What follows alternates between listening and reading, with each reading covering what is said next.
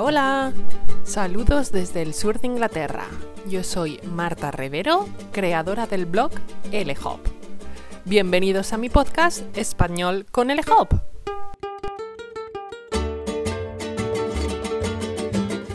Bienvenido un día más y un episodio más al podcast de Español con LHOP. Hoy te traigo un episodio corto para practicar varios usos de uno de los verbos que más confusión presenta a los estudiantes, el verbo quedar y el reflexivo quedarse. Así que quédate a escuchar el episodio completo.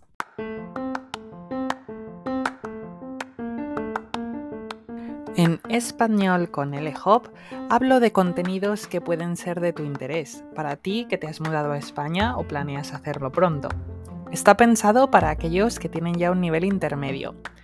Muchos episodios tratan temas culturales, pero también aprenderás expresiones y pequeñas píldoras de gramática para dar mayor fluidez y corrección a tu español. Recuerda que la mayoría de los reproductores puedes modificar la velocidad si lo necesitas y si encuentras difícil escucharlo a la velocidad normal. Para más sugerencias sobre contenidos que te interesen, no dudes en escribirme un mensaje o un comentario. Ahora sí, empezamos con los usos más frecuentes del verbo quedar. Atento a esta pequeña historia que voy a contarte. Ayer quedé con mi amiga para tomar un café por la tarde. Quedamos en una cafetería nueva que es bastante céntrica.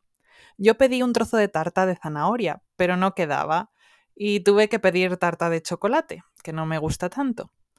Para mi gusto no les quedó muy bien, era demasiado dulce, no sé, pero me la comí y no dije nada. No quería quedar mal porque mi amiga conoce al dueño de la cafetería.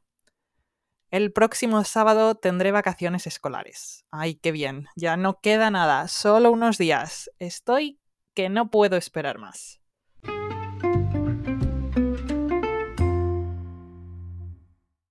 Como ves, he usado el verbo quedar bastantes veces. Vamos a ir viendo una por una cada una de las frases donde lo he usado y veremos qué significado tiene. Ayer quedé con mi amiga para tomar un café por la tarde. Aquí hablamos de encontrarnos con alguien, organizar una actividad con una persona. A continuación dije, quedamos en una cafetería continué usando el verbo con el mismo significado. Por lo tanto, podemos deducir que lo usamos para hablar de con quién quedamos, en qué lugar, a qué hora quedamos u otros detalles del encuentro con esa persona. En definitiva, resumiendo, usamos quedar cuando hablamos de ponernos de acuerdo para tener algún plan con una persona o con otras personas. Pero ¿por qué no pude tomar tarta de zanahoria?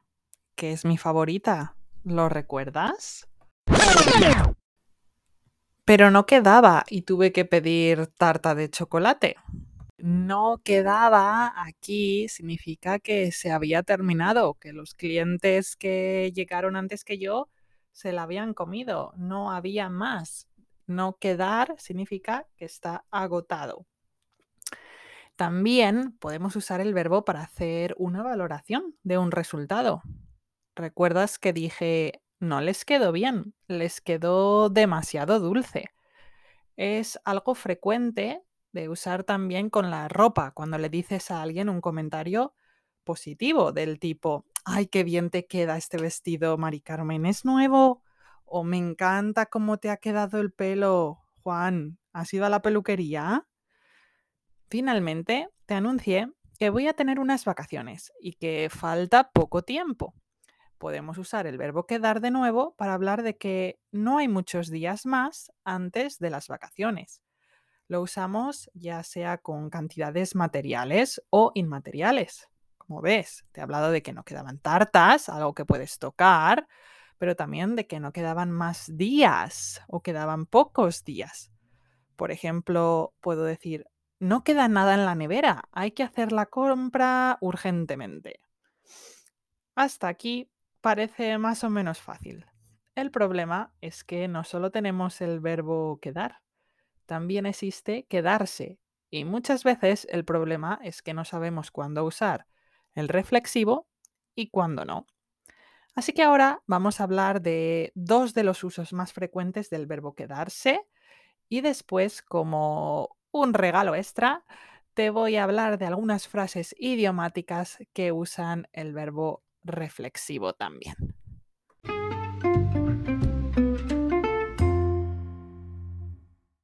Usamos quedarse para indicar que permanecemos en un lugar. Por eso seguro que has escuchado frases como ayer no salí, me quedé en casa. O para hablar de dónde pasas la noche cuando viajas. En las vacaciones pasadas nos quedamos en un hotel buenísimo frente a la playa. El otro uso bastante común es usar quedarse para expresar un cambio de estado. No me refiero a un estado geográfico, sino a un estado de cómo estás.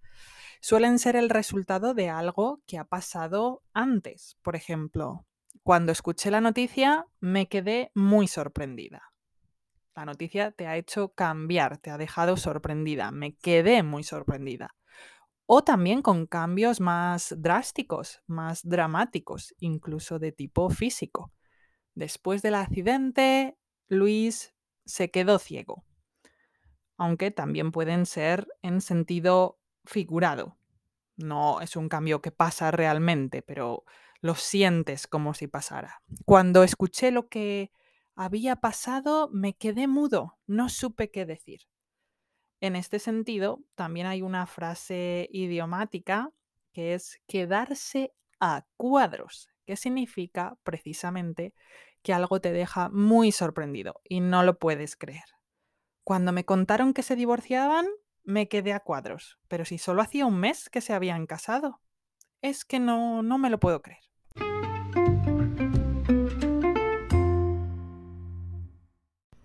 Y ahora, como te comentaba, te voy a regalar seis expresiones que utilizan el verbo quedarse.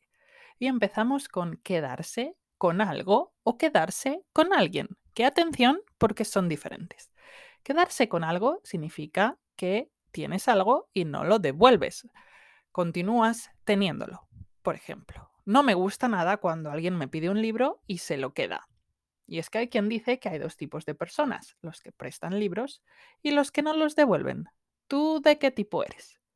Sin embargo, quedarse con alguien atención, muy diferente a quedar con alguien, que hemos visto que es encontrarte con esa persona, organizar para verte con esa persona, pero ahora hablamos de quedarse con alguien. Y esto significa que bromeas con esa persona, que le tomas el pelo, que le haces creer algo que en realidad es mentira.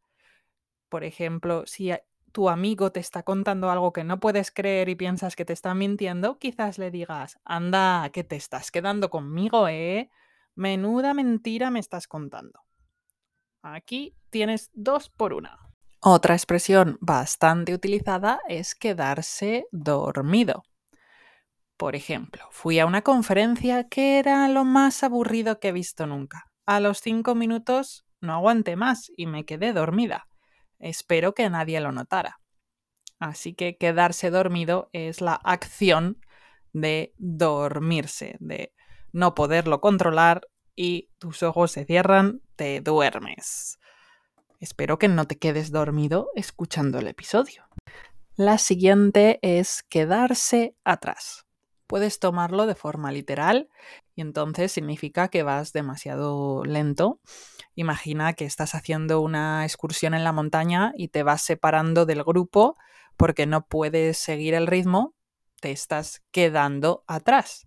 Pero también puede significar que no estás al día, que no eres lo suficientemente moderno, como mi abuela, que no quiere usar un teléfono inteligente porque dice que no es para ella, pero se va a quedar atrás en esto de las telecomunicaciones. Otra expresión es quedarse corto, que significa que algo no es suficiente. Por ejemplo, nos hemos quedado cortos de carne para la barbacoa. Pensábamos que iban a venir menos personas y al final tuvimos que comprar más. O este curso es fantástico, ¿eh? Ofrece conversación, ejercicios interactivos, materiales para descargar clases grupales, es lo mejor que hay en el mercado para aprender idiomas. Te tienes que apuntar ya mismo. Tiene tantas ventajas y me quedo corta. En el primer ejemplo, significa que no tenemos suficiente carne. ¿Recuerdas? Nos hemos quedado cortos de carne. Y en el segundo, te estoy diciendo todas las cosas buenas de un curso y aún así podría seguir, podría continuar diciendo más. Me quedo corta, me quedo corta en decir cosas buenas porque hay muchísimas para decir y convencer. Y la última expresión es quizás la que es un poco más antigua o anticuada, está mm, bastante en desuso, pero sí que la podéis encontrar en libros o películas o bueno, todavía a veces hay gente que la dice, aunque más con un tono un poco irónico, que no con el tono moralizante o de amenaza que se usaba quizás en el pasado. La expresión es quedarse para vestir santos, quedarse para vestir santos. No sé si la habéis escuchado o si podéis pensar cuál será el significado. Esto es algo que se le dice o se le decía a las personas que no tenían novio ni novia, que no parecía que fueran a tener una pareja o una relación estable en un futuro cercano, que no iban a casarse. Y el origen es bastante curioso. Antiguamente, algunas personas, generalmente mujeres, tenían la responsabilidad de cambiar las ropas de los santos que hay en las iglesias, estas figuras. Y las personas que tenían esta ocupación eran generalmente mujeres solteras o viudas, no estaban casadas. Por lo tanto, no, no tenían familia. Y cuando se les decía o se decía a alguien, te vas a quedar para vestir santos, significaba que mm, en tu futuro probablemente no iba a haber una boda, un marido o una familia. Te lo decían como amenaza, como date prisa que al final no te vas a poder casar. Así que aquí concluimos con esta expresión un tanto anticuada, pero desde luego bastante curiosa históricamente.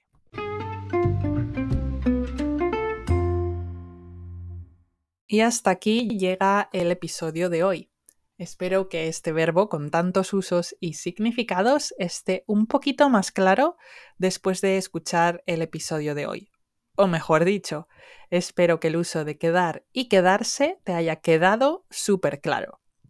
De todos modos, he tratado de presentarte los usos más comunes en un nivel intermedio, Probablemente dedicaré otro episodio a ver algunas expresiones más específicas con estos verbos, pero para un nivel un poco más avanzado. Déjame un comentario si te interesa que cree este segundo episodio. Nos vemos pronto o nos escuchamos.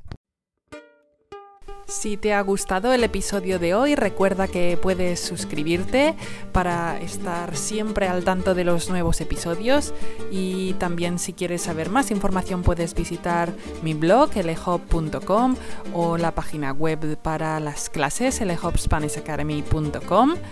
Además puedes seguir los perfiles de LHOP y LHOP Spanish Academy en Instagram y en Facebook y tendrás acceso a un montón de contenido interesante en español.